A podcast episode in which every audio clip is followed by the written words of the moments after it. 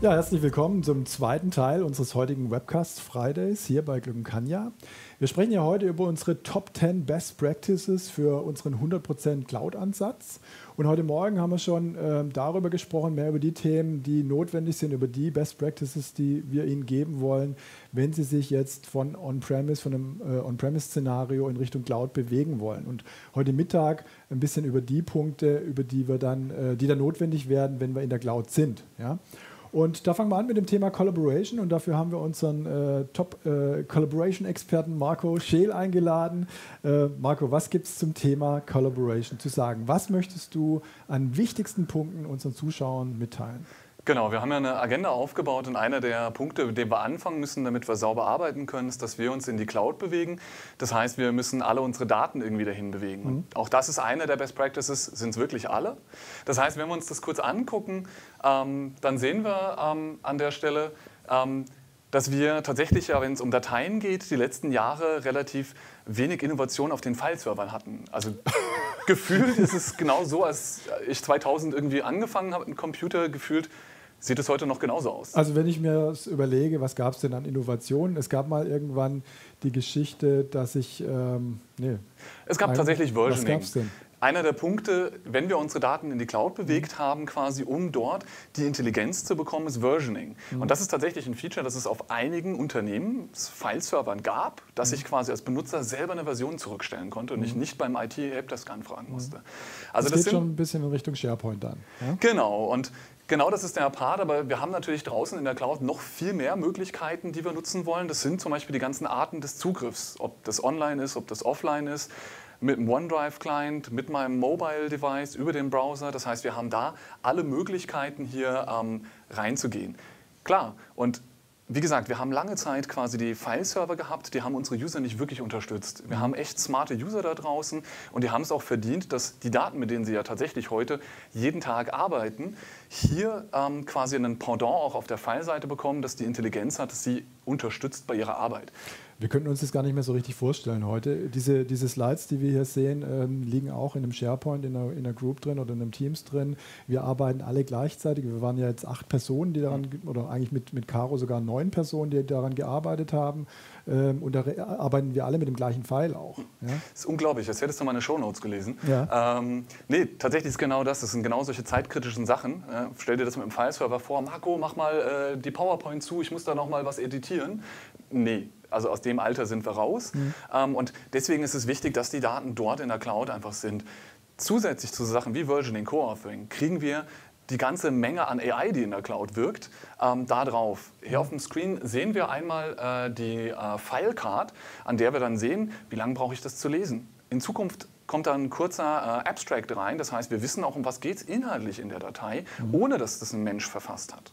Ähm, zusätzlich, und das, da sieht man auch immer wieder, was der Service leisten kann, wir sehen, in welchen Diskussionen das vorkommt. Ja, mhm. der Marco hat die PowerPoint gemacht und jemand hat in Teams kommentiert und gesagt, hier, da hast du noch ein Typo oder die Slide ist noch nicht so hübsch. Ähm, dann fällt mir das auf, dann gehe ich da drauf, kann das Detail rausholen und kann es in meine PowerPoint anwenden. Das heißt, diese Files sind im Gesamtkontext eingebettet. Das heißt, ich kann mir in Zukunft, wenn ich jetzt den Zug wechsle von einer Station zur anderen, kann ich mir dann anhand der Länge der Zeit, die ich brauche, um einen Artikel zu lesen, auswählen, welchen Artikel ich lese. Exakt, genau. Sehr gut, ja, aber manchmal sind ja viele äh, in Folien äh, viele, viele Bilder drin, die muss man länger studieren. Okay. Genau, aber jetzt quasi zu den Best Practices einfach nochmal für euch zusammengefasst. Es geht darum, dass der SharePoint kein File-Server ist. Mhm. Ähm, viele glauben immer, okay, ich habe das hochgewuppt, die User kommen da schon mit klar. Das ist nicht der Fall. Kümmert euch um User Adoption, Change Management, das ist essentiell. Wenn wir die Daten bewegt haben, ist die Frage, wohin. Das heißt, als Best Practice, der Home Share gehört in das persönliche OneDrive. Da sind meine Daten, über die ich verfüge. Und die kann ich auch natürlich draußen teilen, die kann ich mit meinen Kollegen teilen. Das ist der logische Schluss. Habe ich Gruppenlaufwerke, Abteilungslaufwerke, die sind nicht so kollaborativ oder so zeitmäßig getrieben. Ähm, da ist durchaus SharePoint als reiner SharePoint ohne Group eine Variante, mhm. je nach Unternehmensgröße. Mhm. Und dann haben wir mein Lieblingsthema natürlich tatsächlich, dass wir Teams ähm, nutzen wollen. Oh, wir sind schon eins weiter, ähm, dass wir tatsächlich Teams äh, nutzen an der Stelle, um die ganzen Daten ähm, abzulegen für so zeitbasierte Sachen. Ein Projekt, das endet irgendwann. Und ganz wichtig, nehmt euch die Zeit, ein POC zu machen. Prüft es ist es mit eurer Umgebung kompatibel? Wir machen ganz viele Vorschläge, wie ihr euch in die Cloud bewegt, in welcher Reihenfolge was passiert. Wenn ihr diese Reihenfolgen nicht einhalten könnt, ist umso essentieller, dass ihr einfach prüft, dass der ganze Kram wirklich einfach zusammenarbeitet. Dafür muss ich ein POC machen, einen Pilot machen und einen Rollout. Mhm. Marco, du hast gesehen, die Slides wollen weiter. Wir genau. sind beim nächsten Thema. Genau, wir gehen weiter. Ähm, wir müssen diese Daten bewegen und 2020 ist genau der richtige Moment, um diese Daten zu bewegen. Wir haben ein kostenloses Tool von Microsoft, den SharePoint, das SharePoint Migration Tool. Mhm. Das es uns ermöglicht, über eine Oberfläche oder in erweiterten Szenarien sogar per PowerShell ähm, unsere Daten auch in großen Datenmengen zu bewegen, zu automatisieren. Mhm. In der Vergangenheit war das so eine Einstiegshürde. Ich brauchte dann immer ein Tool, das vierstellige Eurobeträge gekostet hat, mhm. um überhaupt zu starten. Oder ich habe eine Trial genutzt und was ist passiert? Der hat mir nur jede fünfte Datei genommen. Das war überhaupt nicht repräsentativ. Mhm. Mit den Tools, die mir Microsoft heute zur Verfügung stellt, kann ich so eine Pilotmigration, da sind wir wieder, POC Pilot, ähm, einfach mal meinen mein 20 Gigabyte Share durchmigrieren und tatsächlich die Erfahrung sammeln, ist es cool oder nicht, mhm. ohne dass ich einen massiven Invest habe. Okay. Man kann auch mal für eine Abteilung irgendwie äh, vorgehen, kann sagen, wir fangen jetzt mal mit einer Abteilung an, mit einer kleinen Abteilung, IT-Abteilung, kann das mal vortesten genau. oder auch eine Business-Abteilung. Und genau, dann kann ich wieder erste Hand Feedback einholen, wie das ja. funktioniert, was muss ich an User Training machen. Mhm. Schau mal drauf, wenn ich das quasi auf einem größeren Dataset machen muss, sollte jeder einfach wissen, dass es in der Cloud, im SharePoint Admin Center, den SharePoint Migration Manager gibt. Der ist gerade dann interessant, wenn ich einen File-Server an einer Location bewegen will. Ich habe vier Migrationsserver drumherum. Dann ist es quasi mit dem SharePoint Migration Tool alles machbar, aber ich muss jeden Server ja einzeln bespielen. Mhm. Der SharePoint Migration Manager ist eine Cloud-Instanz, der sagt, hey, diesen Share in diesen SharePoint, Play, mhm. und dann führt er diese Migration auf einem freien Server, den du ihm gegeben hast, durch ziemlich coole Sache an der mhm. Stelle. Wenn wir weiterschauen, Microsoft hat noch eine Akquisition getätigt, sie hat Mover.io gekauft. Die aktuellen Geschichten, ich kriege jetzt mehr als einen Tweet nicht raus. Da haben sie gesagt, es wird free, das ist in Office 365 drin. Eventuell ist es mit Fast Track verbandelt, mhm. aber das Tool steht euch zur Verfügung. Stand heute leider nur in Nordamerika. Mhm. Sollten wir einen Kunden haben, der heute schon was ausprobieren will, wir haben wie gesagt SharePoint Migration Toolkit, wir haben den Real Migrator, der auch solche Sachen kann. Das heißt, der Mover kann welche Quellen? Das ist der große Vorteil ja. an Mover, dass wir dort, ihr seht es auf dem Screen, unheimlich viele Konnektoren haben. Der ist nicht nur auf den File-Server und auf SharePoint limitiert, mhm. sondern wir haben da tatsächlich die Möglichkeit, ähm, alle Quellen äh, zu adressieren. Mhm. Zu den Best Practices. Ähm, überlegt euch, ob ihr wirklich alle Dateien bewegen müsst. Mhm. Es gibt tatsächlich Assets, ISOs, VMware-Images, Hyper-V-Images, die müssen nicht, riesige CAD-Files, die eh nicht in der Cloud bearbeitet werden. Macht euch da Gedanken. Macht euch mit dem Permission-Modell vertraut. Fine-grained, was wir auf dem File-Server hatten manchmal, wir sind Group-Model. Da müsst ihr darauf achten.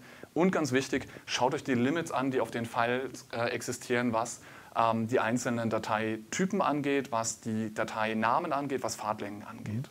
Mhm. Okay. Gut. Der nächste Part ist, ja, wir können natürlich viel stolpern und wir sind in einem Best Practice ähm, Webcast und ein paar davon, die ich euch ans Herz legen möchte, ist, dass wir tatsächlich gucken müssen, Office 365 Groups. Super essentiell. Ihr werdet einen Großteil eurer File-Assets, wie vorhin gesehen, über die Tools in die Cloud bewegen, über das entsprechende Szenario ähm, Office 365 Group. Da gibt es gewisse Membership-Modelle, die ihr verstehen müsst. Ja? Setzt euch damit auseinander. Ihr habt Communication Patterns da drin, Yammer, E-Mail, Teams. Guckt, dass ihr das verstanden habt. Als Storage kriegt ihr immer SharePoint das ist das Gute, das ist die Konstante, da reden wir ja über die Files ja auch drüber. Ähm, und das sind natürlich alles Dinge, die, die super funktionieren. Mhm. Reihenfolge. Ja, wir haben für unsere Best Practices Reihenfolgen, wann starten wir wie. Und wir fangen eigentlich immer mit der E-Mail-Mailbox an, damit der User einen Outlook Web Access zur Verfügung hat. Ähm, weil es einige Sachen, wir sehen den Screen rechts, ja, something went wrong, der arme Smiley, mhm. ich habe keine Cloud-Mailbox. Dann stehen mir einige Funktionen nicht da. Wenn ihr es steuern könnt, und wir sind in einem Best Practice Webcast, das heißt, wenn ihr wenig Stress wollt, ist es super, erst die File, äh, den E-Mail-Teil in der Cloud zu haben.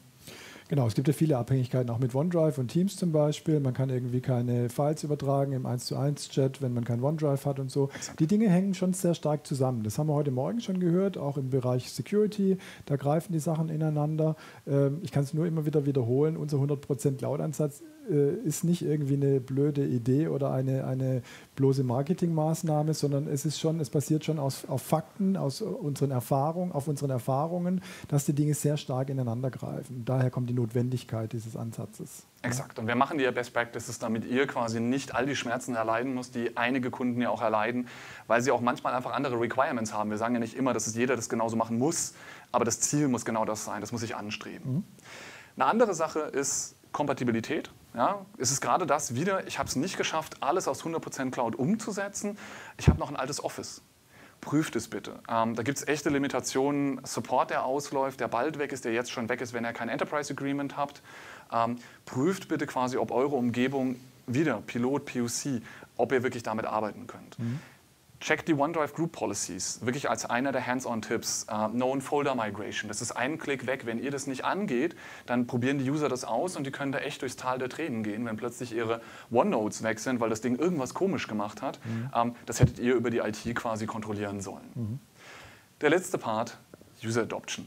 User mitnehmen. Nehmt sie mit, plant das Geld dafür, plant, dass ihr extra Geld dafür braucht und plant, das Geld auch auszugeben, weil es ist essentiell. Wir können so viel durch Technik erreichen, dass wir uns durch eine schlechte User-Einführung wieder kaputt machen können. Und es ist natürlich auch schade. Da hat man irgendwie, es hat neulich mal so ein IT-Leiter gesagt, da hat man dann das neue Fitnessrad im, im Keller stehen, aber man nimmt halt nicht ab, wenn man, es nicht benutzt. Ja. Aber der Wille war da, Jan. Der Wille war da. Der Wille war da. Marco, jetzt haben wir die ganzen Daten in der Cloud, haben wir sie rübergemoved ähm, auf eine clevere Art und Weise, haben das auch alles richtig konfiguriert. Jetzt wollen wir natürlich auch mit anderen zusammenarbeiten. Da kommen wir zum nächsten Thema äh, Make Sharing Better. Genau, oder Great Again, ich glaube, hier dürfen wir es sagen. ähm, letztendlich geht es wirklich darum, dass wir, ähm, wenn wir die Daten dahin bewegt haben, die Features auch nutzen müssen. Ja? Und der Slogan auf der ersten Slide war Sharing is Caring. Das ist das, was das SharePoint-Team trägt ähm, und immer wieder im Marketing auch verwendet. Ähm, das ist wirklich was, wo ihr reingehen müsst. Und das erste Modell für das Teilen mit Externen ist eine Gastmitgliedschaft in einer Gruppe. Wir lieben Teams. Ja, wir sind der Meinung, das ist der, der Weg, der zu 99 Prozent immer der richtige ist. Da erzählt der Ralf nachher auch noch mehr zu. Aber Teams nutzt das Gruppenmodell und das gilt eben auch für Gäste. Das bedeutet, ähm, ich lade einen Gast in ein Team ein und da sind wir wieder dabei. Ich muss mich damit auseinandersetzen, was hat das für Konsequenzen in der Berechtigung. Ähm, an der Stelle ist es quasi ein sehr ganzheitlicher Ansatz. Das ist eine sehr coole Geschichte natürlich, dass der User jederzeit die Möglichkeit hat zu sagen, hey, einer, der gar nichts mit meiner Company zu tun hat, ein Geschäftspartner, ein Kunde, kann jetzt plötzlich hier im Teams mitarbeiten, den kann ich berechtigen, der kann mit meinen Leuten chatten, der kann Sachen bearbeiten in Dokumenten und so weiter, aber birgt natürlich auch wiederum eine Gefahr. Genau. Wir haben das dann draußen früher auch gemacht, um diese Gefahren zu entgehen. Früher haben wir das so gemacht, dass wir quasi eine lokale AD angenommen haben. Und um diese Gefahren ein bisschen einzudämmen, versuchen wir jetzt deren Identitäten, die hoffentlich gut geschützt sind, in unseren Tenant zu holen. Da spielt Azure AD B2B eine Rolle. Mhm. Ähm, und das Entscheidende ist tatsächlich, dass wir quasi hier eine sehr saubere, sehr sichere Umgebung aufbauen können. Mhm. Aber wir geben halt sehr große Berechtigungen. Ihr seht die Apps aufgelistet unten. Auf die gebe ich den externen Berechtigungen. Das ist nochmal dieser ganzheitliche Part. Was muss ich tun, um das gut funktioniert? Best Practices. Ich muss tatsächlich ähm, die Guest Membership anschalten. Und zwar an zwei Stellen. Ich muss es für Groups tun, ich muss es innerhalb von Teams tun. Ähm, sonst wird es nicht zusammenarbeiten und ich komme wieder in die Teufelsküche, wenn es auf der SharePoint-Seite geht, auf Teams nicht. Mhm. Ja? Dann haben wir noch quasi, ähm, dass ihre, die eigenen Benutzer aus dem Tenant, die sollten in der Lage sein, Gäste einzuladen. So hat Microsoft diese gesamte Software designt. Wenn wir das so nicht auch an den User rausbringen, werden wir Probleme kriegen. Ja?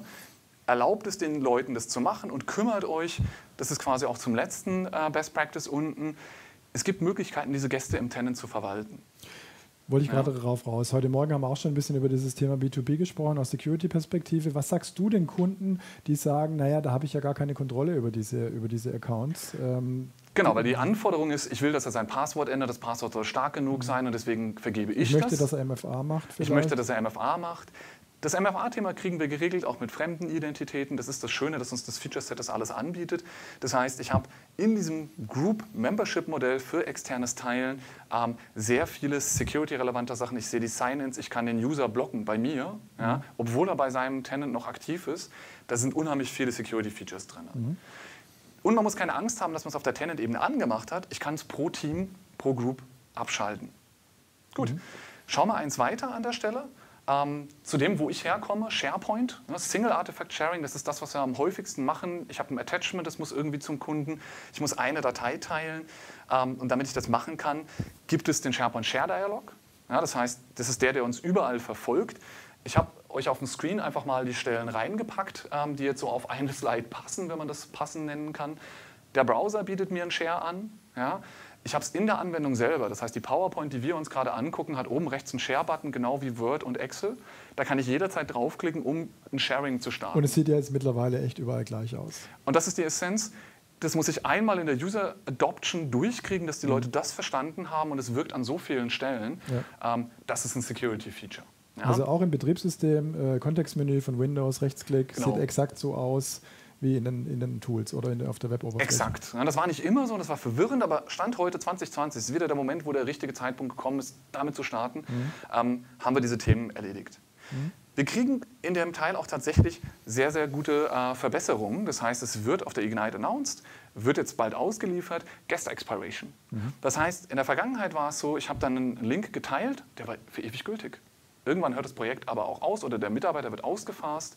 Das war aber schwer, da irgendwie ranzukommen. Es gibt eine Guest Expiration in SharePoint demnächst. Da kann ich sagen, die Owner müssen tatsächlich alle 90 Tage alle Gäste reviewen. Okay. Also zusätzlich zur Link Expiration, die es ja heute schon gibt. Für Anonymous Links, Achtung, das ist genau der Unterschied, da gehe ich nachher auch nochmal daran ein, dass ihr diesen Share-Dialog tatsächlich einfach richtig verstanden habt. Mhm. Ähm, das ist nämlich der einzigste Part, okay. wo es heute Expiration gibt. Und Microsoft löst es dadurch, dass sie jetzt nicht die Links expiren lassen, sondern, Gäste. den Benutzer. Also das heißt der B2B-User in, in meinem Tenant. Exakt. Ja. Mhm. Ist auch viel besser, statt 38 Links zu validaten. Es ist ja immer die Frage, braucht der ja. Benutzer noch die Rechte? Und wird es dann durch Entitlement Management kommen oder ist es ähm, außerhalb von... Nee, außerhalb. Es ist tatsächlich ein reines SharePoint-Feature, weil mhm. wir da ja nicht auf Azure AD B2B gebunden sind. Mhm. Es gibt ja immer noch Szenarien, wo das nicht durch B2B gedeckt ist. Da müssen wir gucken. Okay. Zu den Best Practices, macht bitte Sharing an. Das ist im Standard an. Die meisten haben es ausgeschaltet, weil ja, German Angst. Ähm, die haben alle Angst davor, dass sie Daten verlieren. Man kann es kontrollieren. Das ist das, was wir brauchen als Best Practice. Anyone Sharing, Anonymous, ist tatsächlich gar nicht so schlimm, wie es immer aussieht. Ja? Versucht es. Und selbst wenn, ihr könnt es anschalten und auf einen Tag Laufzeit limitieren. Ja? Als Unternehmen, dann kann kein User länger teilen. Versucht es damit einfach zu starten. Mhm. Wieder Adoption, erklärt den Dialog. Und ähm, es ist auch der einzigste Weg übrigens, um schnell an eine URL von einem Dokument zu kommen. Tatsächlich, es gibt im Sharing diesen äh, Existing Access. Mhm. Es gibt dir eine super saubere URL zum Teilen, wenn du das irgendwo mhm. verbreiten willst. Gut. Gut. Schauen wir noch eins weiter. Ähm, Sehen wir diesen Dialog jetzt nochmal ein bisschen größer? Das ist der Dialog. Das ist den, den jeder kennen muss. Mhm. Ja? Wir schauen rein, wir sehen in der Mitte quasi so, wie er am Standard aussieht. Und rechts ich habe euch das mit dem roten Pfeil markiert. Da muss man halt draufklicken. Das ist noch nicht super intuitiv. Das ist das, wo ich mich in der User Adoption darauf konzentrieren muss, dass Sie den kennen.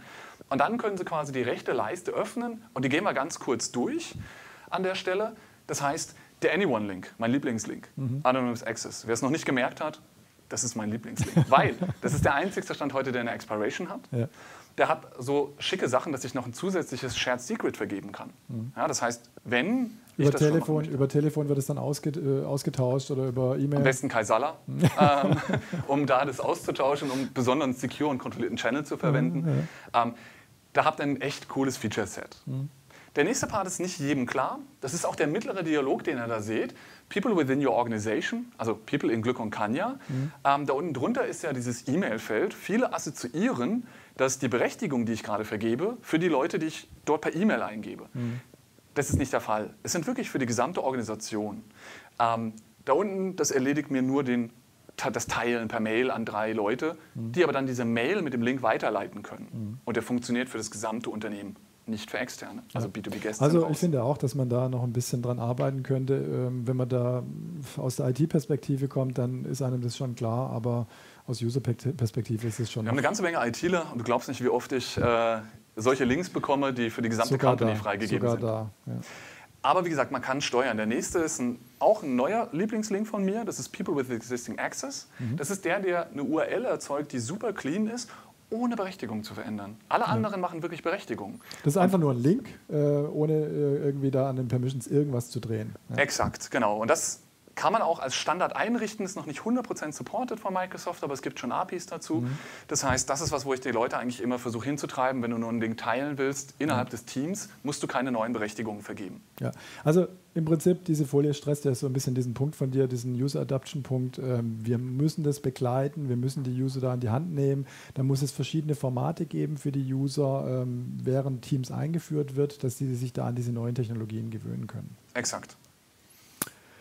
Ja, super, Marco. Gut. Das war sehr interessant. War mir eine Freude, dass du bei uns warst. Und äh, wir machen weiter mit Teams. Ähm, du hast ja schon ein bisschen über Teams gesprochen, Marco. Aber jetzt tauchen wir da mit dem Ralf Mania noch mal ein bisschen tiefer ein. Hallo Ralf, schön, Hallo, dass du Jan. bei uns bist. Also mit dem Marco haben wir jetzt ein bisschen über den Collaboration-Aspekt gesprochen. Mit dir wandern wir jetzt tiefer in Teams rein, bis hin zur Telefonie sogar. Ganz ja? genau. Okay, lass uns mal Ab loslegen. Absolut. Das hat der Marco ja eigentlich schon hervorragend die Grundbausteine für eine moderne Zusammenarbeit gelegt gelegt und ja. dargestellt, worauf es ankommt. Und äh, da kann ich schon direkt mit meinem ersten praktischen Tipp loslegen. Hey, nutzt Teams, weil mhm. Teams ist das Tool der Wahl für unsere tägliche Arbeit, tatsächlich. Mhm. Früher haben wir unsere Arbeit in diversen Tools organisiert. Ich sage mal als Beispiel Outlook, eigentlich das präsenteste Tool, was wir eigentlich hatten. Heute finden wir uns, eigentlich heute tatsächlich schon, finden wir uns in Teams wieder. Und da haben wir wirklich die Möglichkeiten für unsere tägliche Arbeit, sei mhm. es von Chat mit Kollegen, aber auch wirklich gezielte Projektarbeit intern, aber auch bis hin zum Kunden mit mhm. extern. Marco hat, wie gesagt, ja die ganzen Grundbausteine dafür erklärt. Deswegen ganz klar, nutzt die Modalitäten aus Teams und ähm, lebt sie. Und auch noch ein Tipp aus der Praxis, ganz klar, ähm, Meetings. Wir nutzen Teams inzwischen für Meetings eigentlich ähm, regelmäßig. Fast auch, immer? Fast immer, ja. weil auch, ganz ehrlich, wir haben nicht mehr die Möglichkeiten, immer ins Büro zu kommen mhm. oder halt wir sind unterschiedlich unterwegs. Von allen Stellen der Welt können wir uns in Teams wiederfinden und entsprechend da auch eben an den Meetings teilnehmen. Und das ist wirklich inzwischen einfach geworden. Da gibt es auch lustige Situationen. Wir haben ja einmal in der Woche so einen Freitagscall mit allen Consultants und da sieht man mal, aus welchen Positionen heraus man überall Teams nutzen kann. Ganz genau. Da lag auch schon der ein oder andere ja. im Swimmingpool, wenn ich mich richtig ja, erinnere. Ja, absolut. Und das ist auch wirklich so. Und das Schöne ist halt, man merkt hier auch, wie, wie einfach das ist. Wir können es vom Mobiltelefon aus, vom, vom Tablet oder vom Desktop-PC von überall auf der Welt. Und auch ein ganz wichtiger Punkt, finde ich, den, den wir auch dann auch zu schätzen gelernt haben, ist, nimmt eure Meetings auf, recordet die Meetings, weil man hat wirklich die Möglichkeit, für Kollegen, die nicht daran teilnehmen konnten, das im Nachhinein sich nochmal anzuhören oder aber einfach auch nochmal auf gezielte Punkte hinzuweisen, die rauszuarbeiten. Dementsprechend, das ist auch so unkompliziert und einfach. Dementsprechend, Meeting Recording ist ein ganz wichtiger Punkt. Die kann ich ja jetzt, glaube ich, sogar finden, diese Punkte. Ne? Genau. Ich kann ich, ja sogar ja. An, die, an die Stelle Ich kann diese Live-Captions einschalten, das heißt, ich kann mit Schlagworten nach bestimmten Punkten suchen in dem Meeting und dementsprechend auch äh, sehr schnell äh, trotz eines, sagen wir mal, vielleicht äh, ineffizienten Recordings sehr produktiv auf die Inhalte zurückgreifen. Mhm. Äh, auch jetzt die Ignite, finde ich, hat sehr schön gezeigt, dass Teams immer runder wird. Wir haben viele einzelne Punkte gefunden, so Multi-Window als Beispiel, äh, Private Channels. Ähm, all das sind Punkte, die, die einfach so, das sind wie schon i-Tüpfelchen auf dem ganzen Produkt, aber mhm. was wirklich der, der End-User am Endeffekt wirklich täglich in seiner Arbeit zu schätzen lernt. Und natürlich ähm, kommt es auf an der Stelle natürlich darauf an, dem User auch den Weg Richtung Teams zu zeigen. Wir können nicht einfach Teams dem Benutzer jetzt hinwerfen und sagen, hey, das ist ein weiteres Tool, weil dann ist es für ihn vielleicht nur ein weiteres Tool. Ja. Aber wenn wir ihm äh, unter die Arme greifen mit Ad Adoption-Maßnahmen ähm, und anderen Themen, dem User zeigen, wie man Teams nutzt und mhm. vielleicht auch vorlebt und ihn daran führt, dann ja. bin ich mir sicher, dass es auch in dem Kontext des Unternehmens, also wir reden ja gleich noch ein bisschen über Lifecycle Governance und mhm. so weiter, dass es in dem Kontext dann auch wirklich äh, sicher und äh, modern und effizient äh, und produktiv vorwärts geht. Also was man ja immer so sieht, was ich so aus den Teams-Projekten so mitkriege, ist am Anfang so dieser POC, der nimmt meistens Überhand, sage ich mal. Ja, da ist sofort jeder scharf drauf und möchte mitmachen und die Grenzen des eigentlich geplanten POCs werden leicht übersprungen. Ähm, aber dann, wenn es so ein bisschen weiter rausgeht in die Masse, dann kommt wieder das Gegenteil eigentlich. Dann sagen die Leute plötzlich, oh, jetzt habe ich da ein neues Tool und ich weiß gar nicht, wie ich das benutzen soll und so weiter. Dann merkt man dann, also es gibt schon so eine spezialisierte Gruppe irgendwie auf der einen Seite, die da schnell Sachen adaptiert, auf der anderen Seite aber die Masse, die braucht schon noch dieses, ich nehme dich an die Hand und, und führe dich da durch irgendwie. Ne? Ganz, ganz genau. Gehen wir ruhig mal zur nächsten Folie. Mhm. Ähm, weil da geht es eigentlich darum, halt Manage Teams. Auf der einen Seite sage ich, äh, nutzt Teams und äh, ich möchte auch eigentlich das so wenig restriktiv wie nur möglich gestalten. Der Benutzer soll sich wirklich frei fühlen. Und, ähm, aber trotzdem müssen wir natürlich als, als, als IT-Sicht, aber auch als Unternehmenssicht eine gewisse Verantwortung dafür tragen. Und ich finde, der Marco hat das vorhin auch so schön dargestellt, eben, äh, natürlich findet eine Zusammenarbeit heute auch mit Externen statt. Mhm. Aber natürlich muss ich auch sicherstellen, dass vielleicht äh, ja, Business Confidential Daten oder Inhalte, Dokumente, dass die nicht in, in die falsche Richtung geraten. Mhm. Und da muss ich natürlich Sorge für tragen, obwohl ich sage, ich habe eine gewisse Freiheit. Der, die Daten sollen überall einfach abgelegt werden können in, in den Teams und so weiter. Aber ich muss sicherstellen, dass die Daten eben genau an der Stelle auch äh, platziert oder zugreifbar sind, wo sie auch hingehören. Und da haben wir halt natürlich mit, mit Lifecycle und Governance-Maßnahmen haben wir halt die Möglichkeit, eben das zu steuern. Wir können als Beispiel, hier sieht man auch auf den Screenshot ganz schön, dass ich halt eine Classification für ein Team konfigurieren kann. Das mhm. heißt, ist ein Team ähm, äh, ja, Business Confidential gefleckt, dann weiß ich auch, hier in diesem Team können keine Gäste sein. Mhm. In diesem Team kann, sind auch die Daten äh, verschlüsselt. Da, äh, das sind wirklich Daten, die sind sensibel. Und so habe ich halt die Möglichkeit, das eben zu steuern und aber auch, ich muss natürlich, jetzt sind wir wieder bei dem Thema Adoption, ich muss dem User das erklären. Mhm. Mach diese Guidelines zugänglich, dass, dass der Benutzer weiß, okay, was, was sind denn diese Classifications, die ich da habe, was bedeuten die denn? Mhm. Macht es auch nicht zu kompliziert. Also überlegt euch im, im Projekt oder der, mit der Einführung von Teams entsprechende Abgrenzung und bringt die an den User ran. Mhm. Und eins, ein großer Tipp von mir ist halt auch, schafft Champions im Unternehmen, mhm. sprich, bildet bestimmte Leute gezielt auf, auf das Produkt aus, dass die halt wirklich alles wissen, wie man das Produkt wirklich in den Projekten, im täglichen Doing einsetzt. Und diese, das sollten natürlich Personen sein, die nah an dem Mitarbeiter sind, die Teams halt eben im mhm. täglichen nutzen. Und so wird auch eine Angst genommen, weil ganz ehrlich, manchmal weiß man vielleicht nicht, wie geht denn das. Wenn aber jemand direkt da auf einen zukommt und sagt, hey, guck doch mal, du kannst es doch so und so machen, dann haben wir äh, viel mehr davon oder du bist viel effizienter, dann wird diese Hürde auch schnell äh, quasi Genommen. tiefer gelegt. Ja. ja. Bist du jemand, der sagt, einem größeren Unternehmen ähm, erlaubt euren Usern selbst Teams anlegen zu dürfen oder sagst du eher, versucht mal das zu restriktieren? Nee, ganz genau. Was ich vorhin schon sagte, das ist wirklich so, was ich immer wieder sehe, man, man geht mit einer gewissen Angst und Sorgfalt daran und deswegen, das bedeutet meistens in der Konsequenz, dass man restriktiert, was ich vorhin schon so angedeutet habe. Und ich sage, lebt eine Offenheit. Mhm. Die, die muss natürlich durch Governance und Lifecycle äh, quasi einen Rahmen bekommen. Mhm. Aber mit Offenheit meine ich ganz ehrlich, Teams, die für jeden frei zugänglich sind, also ein Public Team. Mhm. Kein Mitarbeiter wird einfach in ein Team reinschauen, wenn er gar nicht an diesem Projekt arbeitet. Vielleicht guckt er mal rein, okay, dann ist er aber, wird er auch wieder rausgehen. Mhm. Und jetzt haben wir natürlich die Möglichkeit mit Lifecycle zum Beispiel ähm, auch zu sagen, okay, wir machen ein Review, wir schauen, sind überhaupt noch die richtigen Owner, im, zu, die zum Projekt zugehören, die richtigen Owner. Ähm, wir können, können ein Member-Review machen, wir können schauen, wird das Team überhaupt noch verwendet, mhm. ist es überhaupt noch... Äh, also in Benutzung. Ansonsten wird es halt entsprechend äh, ad acta gelegt. Also deine Message ist so frei, so viel Freiheit an den User wie möglich. Definitiv, ja. Äh, trotzdem eine gute Governance. Ja, ja ganz ja. genau. Und da ist auch mein, meine Aussage, vertraut den Mitarbeitern. Die, mhm. die, sind, die, sind, also so sehr, die sind selbstständig, die wollen selbstständig arbeiten und es ist schön zu sehen, was, was, für, was für, für eine Energie dadurch entsteht. Wenn, wenn, weil wie schnell sich quasi Gruppen bilden und Teams genutzt wird eben für das, wofür es eigentlich da sein soll. Also mhm. sprich, produktiv fürs Unternehmen zu sein. Jetzt wollen die IT-Verantwortlichen natürlich auch gerne wissen, naja, wird es denn jetzt überhaupt verwendet, äh, vor allem an, am Anfang auch? Wie wird es denn adaptiert? Haben wir denn da irgendwelche Möglichkeiten? Ganz genau. Also das ist natürlich der Punkt, den ich auch wieder aus äh, IT-Sicht hervorheben möchte. Ich muss natürlich einen Blick darauf haben, wird Teams wirklich so verwendet, wie es verwendet werden soll. Mhm. Ich habe halt ja, viele Möglichkeiten von, von, vom Monitoring äh, aus, aus, der administrativen Seite. Aber auch innerhalb eines Teams kann ich sogar als Member äh, schauen, okay, wie ist die Usage? Wie viele Chatnachrichten werden darin äh, geschrieben? Äh, wie, viel, wie viele Dateien sind darin geshared? Aber da einfach mein Tipp natürlich, aus der IT-Sicht einen Blick drauf werfen, schaut, welche Teams äh, sind wie in Benutzung, wie, äh, werden die so genutzt, wie es gedacht ist und dann halt aber auch vielleicht gezielt wieder mit Adoption-Maßnahmen auf die User zugehen und sagen, okay, warum nutzt ihr nicht Teams für mhm. das, was ihr gerade mhm. tut, als Beispiel. Also dieses Reporting dafür verwenden, um weiter das Ding voranzutreiben. Weiter, genau, ja. ganz genau. Ähm, guter, guter ganz, ganz genau. Gut, kommen wir ja.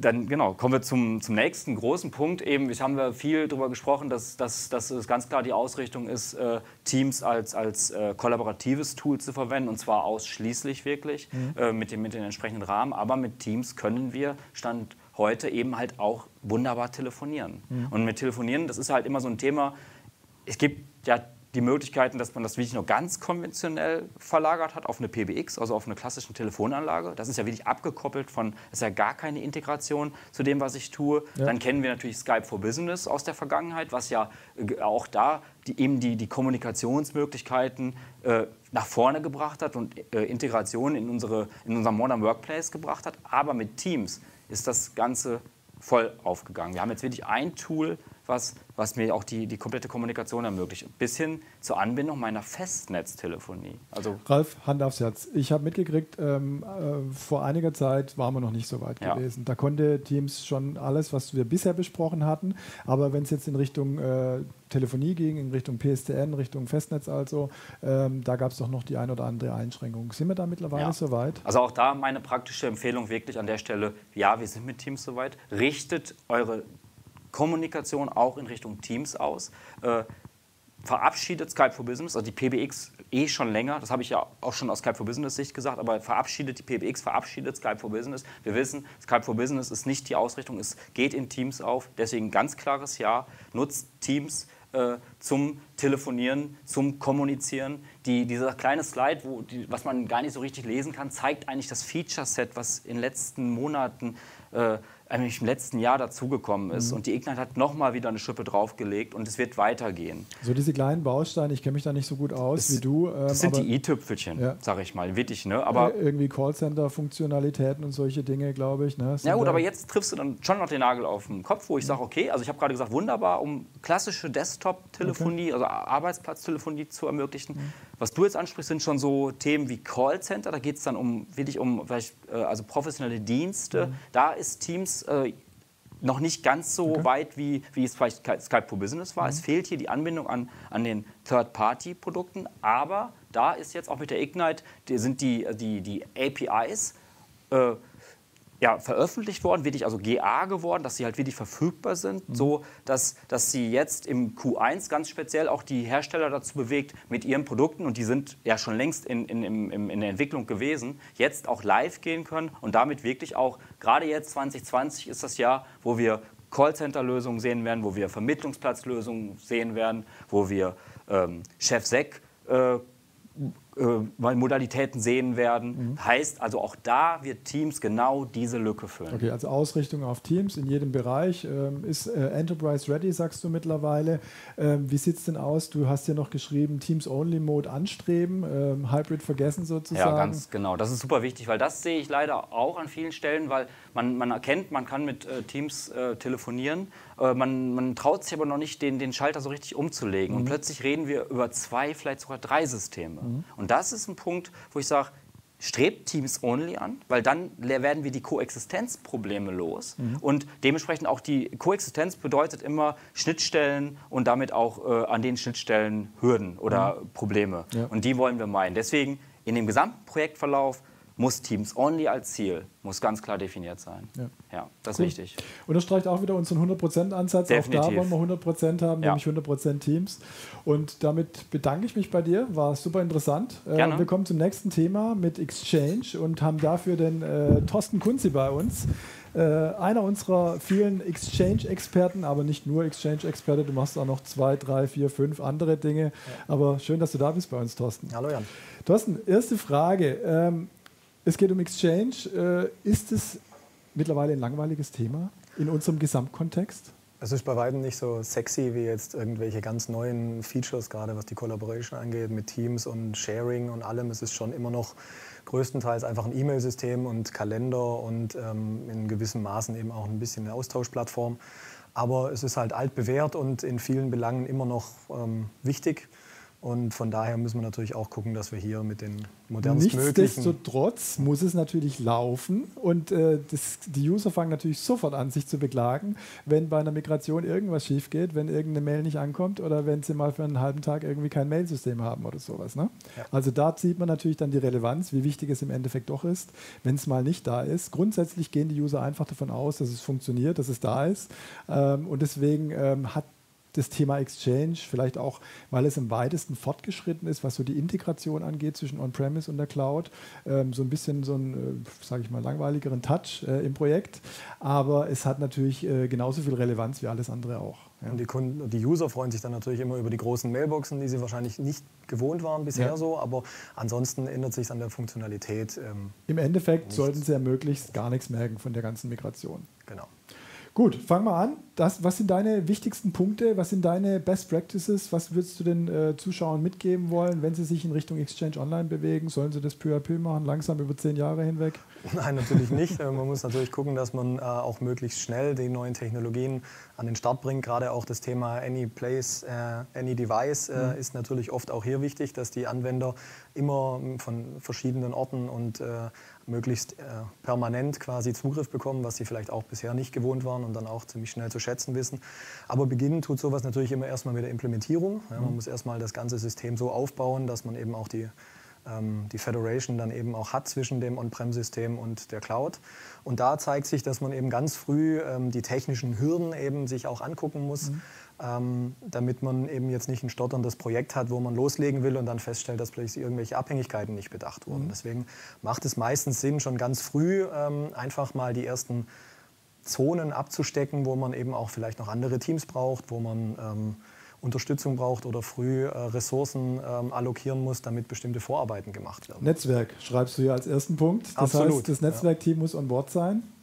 Genau, also hier gibt es auch ähm, viele Anforderungen, die jetzt das Netzwerkteam und auch das Security-Team, das natürlich da auch immer mit drauf schaut, jetzt noch bisher noch nicht so kannte, wo man dann plötzlich äh, quasi durch die DMZ durch zum Beispiel einen Mailflow realisieren will, wo dann sofort überall ähm, quasi der Aufschrei kommt, oh nein, dafür gibt es doch die DMZ, dass sowas nicht passieren darf, wo man dann ähm, im schlimmsten Fall plötzlich mehr Infrastruktur mit Edge-Servern oder so aufbauen muss, aber dadurch, dass man eben das Datacenter von Microsoft äh, quasi als verlängerte Werkbank sehen kann, ähm, ist es dann auch meistens okay, wenn man sagt, Microsoft veröffentlicht die Adressen. Das heißt, wir können es an nicht der ganzen Welt zugänglich machen, sondern nur dem Microsoft-Rechenzentrum. Und dann ist es bei den allermeisten meiner Implementierungen auch so, dass es dann überall auch akzeptiert wird, dass man sagt, okay, wir wollen hier jetzt nicht mehr Komplexität als nötig mhm. und sparen uns beim Mailflow hier einfach, ähm, einfach auch Problem stellen. Also direkter Weg aus dem Netz heraus in die Cloud zu den Exchange Online-Servern, äh, über keinen Proxy, über keine Firewall, wenn es geht,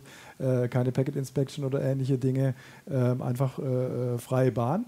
Und äh, natürlich kann man das ja einschränken auf die IP-Adressen von, von, von Microsoft Online oder von, von Exchange Online. Genau, vor allen, deswegen, Dingen, ja. vor allen Dingen im Zugriff, dass die Cloud uns Mails schickt, wollen wir natürlich nur von deren IP-Adressen überhaupt irgendwelche ja. Netzwerkadressen erreichbar haben. Nächster Punkt wäre die Identitäten, über die haben wir heute schon mehrfach gesprochen. In welchem Kontext ist das zu Exchange äh, wichtig?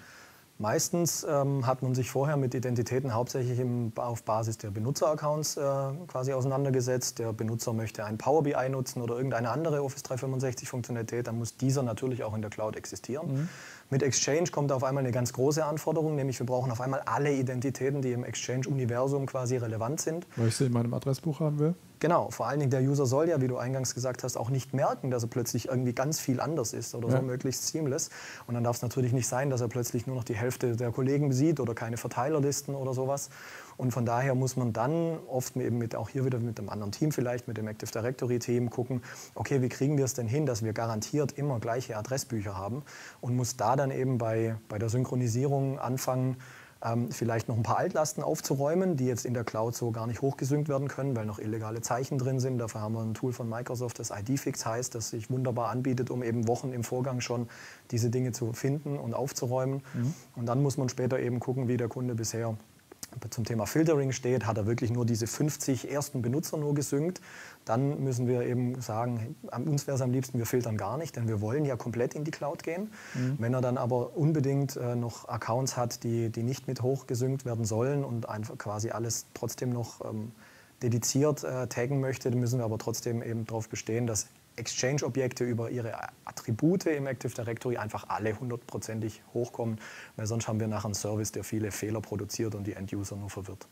Genau, also es gibt noch ein paar weitere Roadblocker, auf die wir jetzt nicht eingehen können, weil wir äh, gucken müssen, dass wir weiterkommen. Aber grundsätzlich gibt es natürlich auch noch solche Sachen wie äh, ein Printer schreibt äh, eine E-Mail oder sowas, ja, damit das Dokument gedruckt oder äh, umgekehrt. Du schreibst eine Mail an den Printer und solche Sachen. Äh, S-MIME hast du hier genannt. Äh, es gibt schon noch ein paar Roadblocker, die man so am Anfang irgendwie ausmerzen muss oder zumindest einen Plan dafür haben muss. Nichtsdestotrotz sollte man versuchen, mit möglichst allen Mailboxen in die Cloud zu gehen von, von Anfang an. Genau.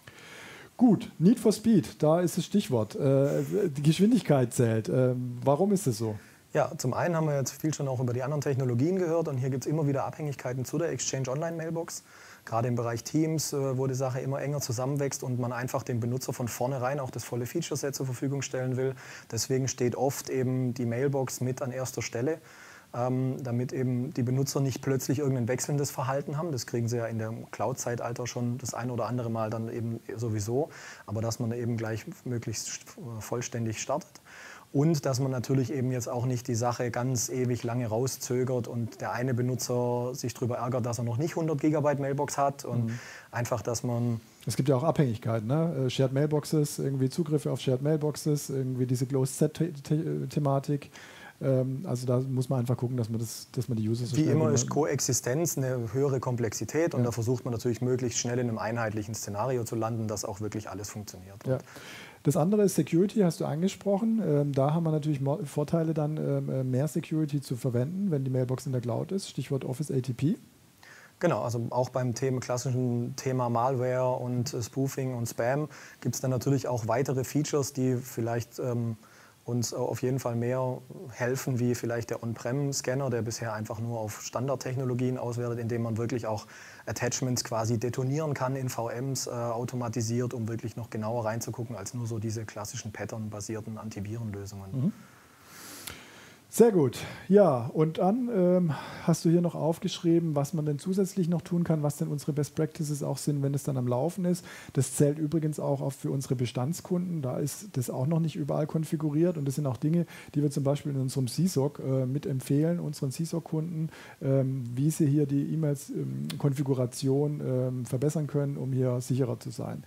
Ähm, wir kriegen so viele Phishing-Attacken mit äh, bei unseren Kunden, ähm, man kann hier nicht genug tun. Was sind so deine Top-Empfehlungen in dem Bereich? Genau, ganz klassisch und auch super einfach zu implementieren im, im Exchange Online-Bereich ist dann das Thema DKIM und DMARC, wo man einfach dafür sorgt, dass nicht nur dieser SPF-Record sagt, äh, für diese IP-Adresse ist es okay, wenn da was von Glück und Kanja kommt, sondern dass man sie wirklich über Signaturen und Kryptographie macht und dann eben auch ein festes Regelwerk mitgibt, äh, wenn das nicht diesem konform ist, dann verhalte dich so und so damit ähm, einfach der Empfänger eine bessere Möglichkeit hat zu erkennen, ob von Glück und Kanja zum Beispiel jetzt äh, die Mail legitim ist oder nicht. Mhm. Und man auch diese oft klassische CEO-Fraud-Geschichten, wo von außen eine Mail kommt, die eigentlich von, als Absender Glück und Kanja angibt, die kann man dann praktisch komplett äh, ausfiltern, wenn man weiß, von Glück und Kanja kommen nämlich nur Mails an, die wirklich 100% valide sind mhm. und hat so dann eben die Chance, die Schwächen, die sonst in den klassischen Technologien noch existieren, wie SPF, äh, einfach auszumerzen teilweise. Der zweite Punkt, den du nennst, ist Disable Legacy Authentication. Wundert mich jetzt, nein, mich wundert es nicht, aber ich tue mal so, als würde es mich wundern, warum wir das bei Conditional Access nicht schon besprochen haben. Da haben wir es doch eigentlich schon besprochen. Warum ist es auch im Exchange-Bereich nochmal wichtig? Ähm, Gerade im Exchange-Bereich ähm, ist es wirklich massiv auch ausgenutzt. Also, dass dann auch wirklich die Angreifer automatisiert auf POP3, auf IMAP, auf SMTP-Schnittstellen losgehen um einfach so viel wie möglich äh, Passwörter auszuprobieren, ähm, um, um dann eben den Account zu kompromittieren oder weiteres mit dem Passwort zu machen oder halt direkt dann im Auftrag äh, dieser Mailbox quasi dann weiteren Spam und auch nach intern quasi Spam zu verschicken. Und wir wollen ja einfach nur unsere Firmengeräte äh, unseren Firmengeräten Zugriff geben und die ganzen Legacy Auth Protokolle, die können eben nicht sie wirklich im Conditional Access mitspielen, sind nicht MFA-fähig, können wir nicht prüfen, ist es Keine ein Funkgerät oder nicht. Genau. Ja. Das heißt, ähm, es ist nicht nur wichtig, das auf Conditional Access-Seite abzudecken, sondern es ist auch wichtig, das am Service selbst nochmal auszuschalten. Genau, man kann es hart auch noch am Service ausschalten, um auch den Spam von diesen ganzen Fehlversuchen äh, nicht auch noch mitzukriegen. Aber das Wichtigste ist, dass es auf jeden Fall immer fehlschlagen muss, so ein Angriffsversuch. Cool. Thorsten, vielen Dank. Äh, wir kommen zum letzten Thema des heutigen Tages. Ähm, das nennt sich Mind the Gaps, so haben wir das genannt. Da geht es darum, dass wir im Laufe unserer Projekte immer wieder natürlich kleine Lücken finden äh, im Projektablauf. Äh, da fehlt mal was an der einen oder anderen Stelle. Es ist noch nichts ein, ein, Punkt ist noch nicht gelöst, noch nicht zu Ende gelöst. Äh, und wir wollen ihn natürlich lösen, weil wir unseren 100% Cloud-Ansatz lösen, äh, durch, durchfahren wollen.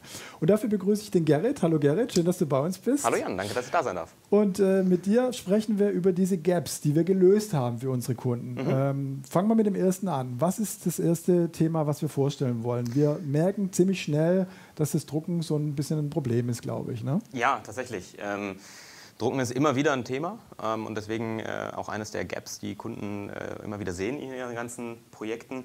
Und ähm, tatsächlich ist es einfach es, ist, äh, es fängt damit an, dass man sich über das ganze Treibermanagement Gedanken machen muss. Man macht sich über die Server im Hintergrund Gedanken und natürlich, wie kriege ich meine ganzen Drucker auf die Endgeräte. Genau, weil oft ist es ja auch so in unseren Projekten, dass die Clients gar nicht unbedingt äh, im Netzwerk, ja. im gleichen Netzwerk sind wie die Drucker. Äh, viele unserer Kunden entscheiden sich wirklich für ein komplett losgelöstes Netzwerk für die äh, Future Workplace Clients. Das heißt, die sind nicht im selben internen Netzwerk, die sind also immer im Internet, haben also gar keinen physikalischen Zugriff sozusagen. Korrekt, richtig. Und das ist halt eine große Herausforderung. Also ähm, auch gedanklich erstmal äh, das Ganze wie kommen wir dahin? Es ist einfach etwas, Drucker brauchen ihre lokale Konnektivität. Die kriegen wir nicht in die Cloud. Ähm, es ist halt einfach in der Thematik, ansonsten wären es E-Mails. Und ähm, genau da ist halt einfach der, der große Ansatz. Ähm, keiner mag es wirklich gerne, aber irgendwie braucht es jeder und deswegen müssen wir uns damit beschäftigen. Mhm. Und die Idee ist, ähm, Partner, äh, Printix nennt sich das ganze Produkt mhm. und das ist ein Partner von uns, mit dem ja. wir auch zusammenarbeiten. Und deren Idee ist äh, ein Cloud Print Management. Das heißt, wir können uns komplett von der gesamten Infrastruktur, die wir dahinter brauchen, verabschieden. Wir brauchen also nur noch die Drucker als Endgeräte und unsere PCs oder iOS-Devices oder Android-Devices als Endgeräte. Mhm. Und dann ist es wirklich noch ähm, sehr, sehr schnell eingeführt. Also ich kann sehr schnell onboarden, schnelle Migration durchführen. Und wenn ich das Ganze geschafft habe, dann habe ich auch, wie du es gerade schon gesagt hast, unser Zero-Trust-Gedanke, den wir im Modern Workplace haben, habe ich auch hier mit den Druckern und meinem gesamten Printmanagement. Nämlich ich kann ohne äh, vertrautes Netzwerk einfach alles dann verteilen, installieren und sofort auch nutzen. Mhm. Ja, der Damien Roberts von, von Printix, ähm, ähm, eine der führenden Persönlichkeiten, da war mal hier und hat mhm. einen Webcast mit uns zusammen gemacht. Also wenn das noch tiefergehend interessiert, wie diese Lösung funktioniert, ähm, das Thema ist gelöst. Ähm, wir, haben, wir können drucken im, im 100% Cloud-Szenario. Ähm, in diesem Webcast, den man auf YouTube findet, geht man da, gehen wir da ein bisschen genauer drauf ein. Ja, genau, richtig, korrekt.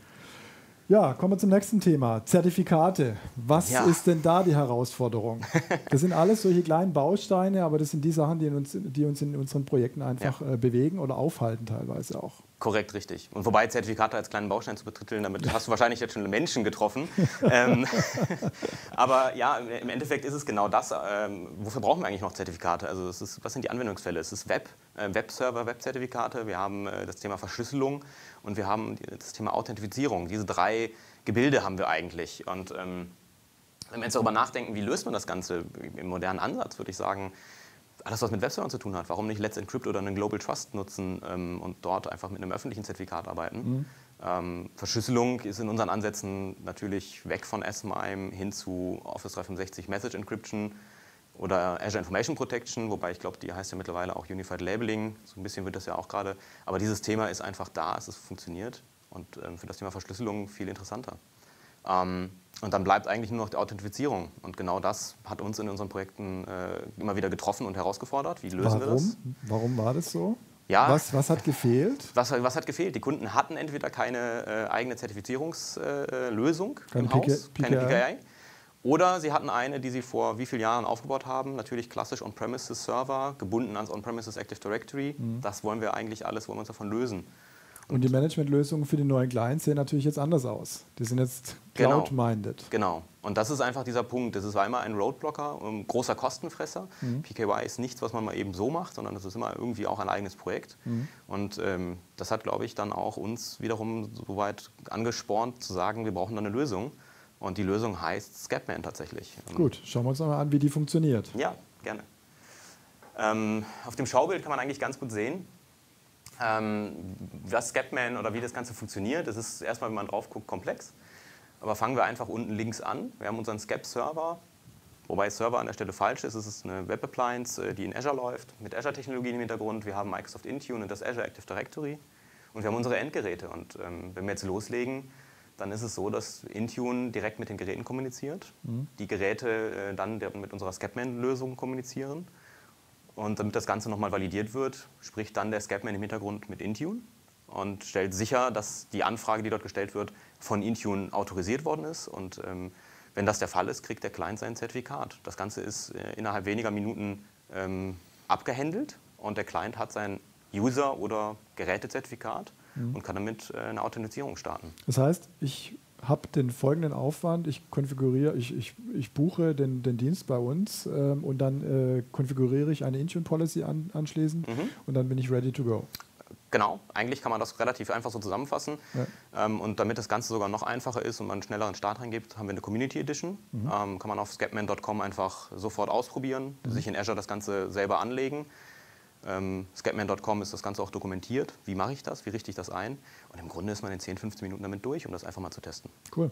Und dann kann ich mich authentifizieren gegenüber welchen ähm, Endpunkten dann zum Beispiel? Prinzipiell äh, haben wir da, ähm, setzen wir dem keine Grenzen. Das ist ein, das Zertifikat. Aber vielleicht mal haben. aus dem Nähkästchen plaudern? Genau, was, also auf dem Schaubild sehen wir ja auch. Also ja. Wir haben einmal das Thema Netzwerk. Das ist einmal so der große Treiber. Wi-Fi, wie, wie mhm. kriegen wir unsere Geräte dort rein? Aber natürlich können wir auch Applikationen oder File-Shares oder so dann mit diesen Zertifikaten äh, authentifizieren. Mhm. Cool. Gut, kommen wir zum dritten Thema, das du uns mitgebracht hast. Eine weitere Lücke, die wir aufgetan haben und dann anschließend, und, und dann anschließend äh, gefüllt haben, sozusagen, ja. mit einer Lösung. Das ist das Thema äh, Radius as a Service. Korrekt, richtig. Wofür brauchen wir das? Ja, das ähm, gehört eigentlich da auf, wo wir gerade, äh, das fängt da an, wo wir jetzt gerade aufgehört haben. Mhm. Nämlich, ähm, ich habe gesagt, Netzwerk-Access mit dem Scapman, wunderschön. Und jetzt hatten wir genau das Problem, wie, wie macht der Kunde das? Also klar, wir haben unsere Netzwerkinfrastruktur beim Kunden. Ähm, und aus der Vergangenheit haben wir vielleicht auch irgendeinen Microsoft Radio Server. Mhm. Aber auch der ist ans lokale AD gebunden. Auch der ist wieder ähm, mit lokalen Ressourcen, also mit dem gesamten klassischen Schaubild verbunden. Mhm. Und äh, das war für uns einfach der Punkt, dass wir gesagt haben, da muss eine Lösung her. Und auch eine, die nicht große Ressourcen bedarf beim Kunden, mhm. ähm, sondern auch schnell bereitgestellt ist von unserer Seite. Mhm. Deswegen Radius as a Service. Ähm, Was tut das? Was tut das Ganze? Ist, Im Grunde genommen ähm, ist es einfach äh, unser Zugangspunkt für unser Netzwerk. Mhm. Ähm, und der Radius as a Service wird bereitgestellt, läuft in der Cloud. Ähm, ich trage ähm, nach der Bereitstellung trage ich die gelieferten IP-Adressen, äh, Ports und das Secret in meiner Netzwerkinfrastruktur ein, in meinem Switch zum Beispiel. Also ich und gehe auf meine Management-Oberfläche von meinem internen Netzwerkssystem, äh, ja. von meinem Wi-Fi-Management-System, trage da die IP-Adressen ein, wie du sagst, dieses Secret und dann mhm. wird es deployed auf alle Access Points. Genau, und äh, da kommt es halt darauf an, was, was am Ende für eine Netzwerkstruktur der Kunde nutzt, aber mhm.